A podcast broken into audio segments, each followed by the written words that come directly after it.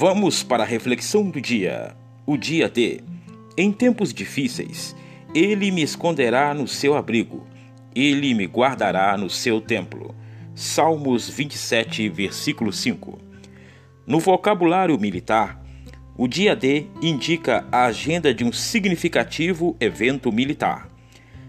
Na Segunda Guerra Mundial, a operação dos exércitos aliados que serviu para livrar a Normandia do domínio alemão popularizou a expressão dia D. Na caminhada cristã, cedo ou tarde, teremos de enfrentar o nosso dia D. São os tempos de batalhas, angústias, desafios, mas também de conquistas. Em sua poesia, Davi afirma que em tais circunstâncias, ainda que um exército o cercasse, ele não perderia a coragem. Qual é a fonte de sua confiança? O salmista não deixa dúvidas. Ele estará abrigado no templo do Senhor. O poeta bíblico encontra a proteção de todos os seus inimigos quando sobe à presença de Deus.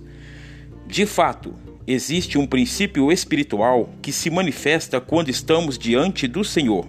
Mesmo que estejamos no vale da guerra, quando decidimos confiar em Deus e nas suas promessas, eles, ele nos eleva acima de nossas adversidades, deixando-nos protegidos em absoluta segurança.